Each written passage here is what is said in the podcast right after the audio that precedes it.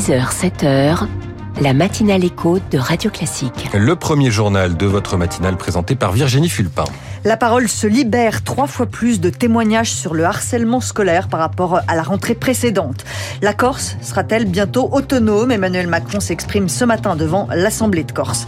Et puis le défilé sans fin des réfugiés arméniens du Haut-Karabakh. Il serait déjà 50 000 à avoir fui l'enclave. À 6h10, les principaux titres de l'actualité économique et ma sélection d'articles de presse. À 6h15, je reçois Fabien Gagnon, fondateur de The Source. La France de demain se construit grâce à des publicités efficace sur nos téléphones, selon lui. Et puis à 6h20, une question provocatrice posée à Natacha Valla qui nous présente euh, chaque matin les classiques de l'économie. L'école doit-elle être rentable?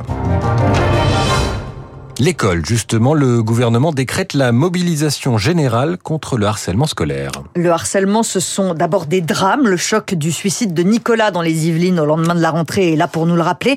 Gabriel Attal, le ministre de l'Éducation nationale, voulait un électrochoc à tous les niveaux. Le premier électrochoc, c'est celui de la libération de la parole. Cet électrochoc, il est sans précédent. Nous assistons ces derniers jours et ces dernières semaines à un tsunami de témoignages. Les témoignages de harcèlement, les alertes venant du terrain dans les établissements scolaires au 30 18 au 30-20 ont été multipliés par trois ces dernières semaines par rapport à ce que nous connaissions en septembre de l'année 2022. Alors il y a le constat, ces témoignages de harcèlement qui s'accumulent, et puis il y a l'action. Le plan de lutte du gouvernement repose sur trois piliers prévention, détection, solution. Baptiste Coulon. Professeurs, soignants, forces de l'ordre et magistrats, c'est l'ensemble de la chaîne qui sera mieux formée et sensibilisée, promet le gouvernement. Sensibilisation aussi dès le plus jeune âge. En classe, des cours d'empathie sur le modèle danois sont prévus dès janvier prochain. Dès le mois de novembre, les élèves à partir du CE2 rempliront un questionnaire pour se situer et savoir s'ils sont victimes de harcèlement. Dans les rectorats objets de polémique, des cellules dédiées au harcèlement seront créées et des équipes formées à ces questions interviendront à la demande des établissements.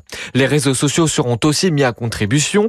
Ils devront rediriger parents et élèves vers un unique numéro d'urgence, le 3018. Réseaux sociaux dont les élèves harceleurs seront exclus six mois et jusqu'à un an en cas de récidive. Leur téléphone portable serait aussi confisqué définitivement si la justice des mineurs le décidait.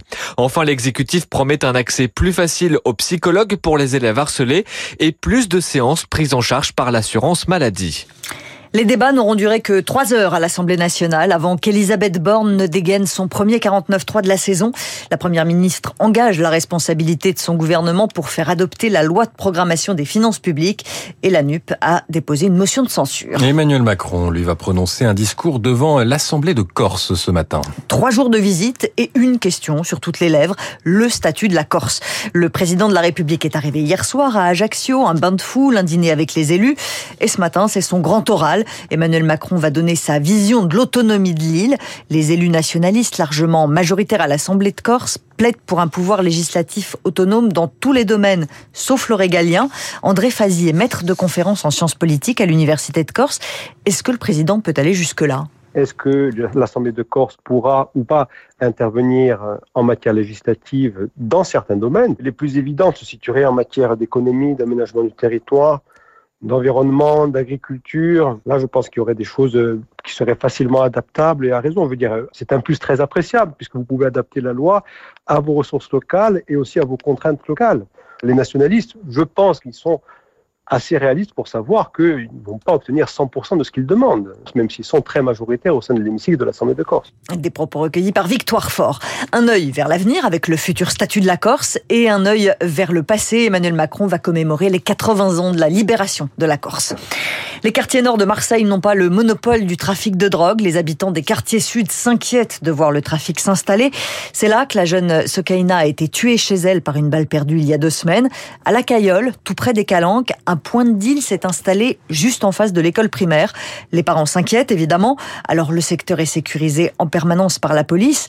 Mais la maire du 9e arrondissement, Anne-Marie Destienne d'Orve, demande plus face à cette situation invivable tous les jours, évidemment, euh, la police est présente au moment de l'arrivée des enfants au départ des enfants tourne en permanence. La police sera présente tant que ce sera nécessaire. On essaye en tout cas euh, de rassurer ainsi euh, les parents pour qui euh, cette vision est absolument anormale et angoissante. Et ensuite, nous discutons avec la mairie centrale pour remettre des caméras de vidéosurveillance parce qu'on ne peut pas laisser le terrain aux dealers. Ce n'est pas possible. Anne-Marie Destienne avec Lucie Dupressoir. Quatre jours de recherche et toujours rien. Lina est portée disparue depuis samedi dans le Barin. Les gendarmes n'ont trouvé aucune trace de l'adolescente de 15 ans dont le téléphone a cessé d'émettre samedi en fin de matinée. De nouveaux ratissages de la zone sont prévus aujourd'hui. À 6h05 sur Radio Classique, le nombre d'avortements au plus haut depuis 1990. 234 000 IVG ont été pratiqués en 2022. C'est 16 000 de plus que l'année précédente. Comment l'expliquer? L'allongement du délai légal qui autorise depuis mars 2022 les avortements jusqu'à 14 semaines de grossesse au lieu de 12 est une cause de cette hausse, mais c'est loin d'être la seule explication, Rémi Fister. Cette hausse concerne principalement les 24-35 ans. Près de 3% de ces femmes ont eu recours à l'avortement l'an dernier. C'est deux points de plus qu'en 2021. Sophie Godu, gynécologue et responsable d'un réseau d'accès à l'IVG. C'est à l'âge où on se pose la question ou pas d'avoir des enfants. Dans la même période, on a observé une baisse de la natalité. On est sur une question plus sociale. Est-ce que c'est le moment ou pas de faire des enfants? C'est une question de génération. Il y a quand même eu le Covid, il y a la guerre en Ukraine, euh, l'inflation. Est-ce que la période, elle est vraiment extrêmement porteuse euh, pour euh, une famille et faire des enfants. Autre piste avancée, les moyens de contraception qui restent encore trop peu utilisés chez les 15-17 ans.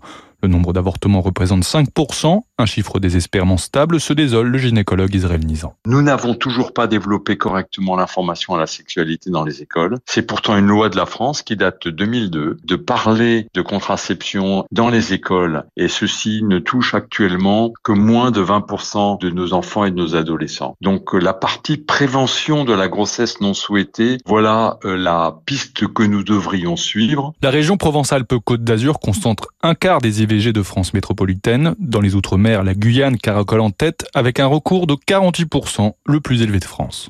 L'ambassadeur de France au Niger est rentré à Paris. Les putschistes réclamaient son départ depuis la fin du mois d'août. Son retour est un prélude au rapatriement des 1500 soldats français présents au Niger avant la fin de l'année. Un flot incessant de réfugiés, 50 000 Arméniens ont déjà fui le Haut-Karabakh depuis la victoire militaire de l'Azerbaïdjan dans l'enclave, c'est-à-dire la moitié de la population arménienne de la région.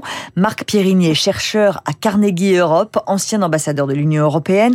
Un cessez-le-feu a pourtant été signé, mais les habitants n'y croient pas. Malgré le cessez-le-feu, malgré des déclarations disant que les Arméniens qui le souhaitent peuvent rester au Karabakh, il n'y a aucune confiance. Et donc, ces gens sont partis sans rien, pratiquement avec ce qu'ils avaient sur le dos. Le gouvernement arménien, jusqu'à présent, a dit nous sommes prêts à en accueillir 40 000. Ben, les 40 000, ils sont déjà là. Donc, l'humanitaire, c'est pas simplement de remplir leurs besoins d'urgence, mais c'est aussi du post-humanitaire, c'est-à-dire de les reloger. Ça, c'est beaucoup plus compliqué. L'expertise existe, notamment au niveau la Commission européenne, il faut que ça fasse l'objet d'un accord très détaillé avec le gouvernement arménien. On n'en est pas là pour le moment. C'est la question suivante, disons. Marc Pierrini avec Marine Salaville. Et puis Pierre Arditi, victime d'un malaise sur scène hier soir. Il jouait avec Muriel Robin la pièce Lapin au théâtre Édouard VII à Paris. Le rideau s'est baissé après une vingtaine de minutes. Pierre Arditi a été transporté à l'hôpital. Ses jours ne seraient pas en danger. Le journal de 6 heures présenté par Virginie Fulpin. Ça chauffe autour des passoires thermiques. On y revient dans les titres de l'économie dans un instant. Et puis Fabien Gagnon sera le premier invité de cette matinale éco. Nouveau format pour nouveaux usages. Il invente la pub à l'ère de TikTok, Snapchat.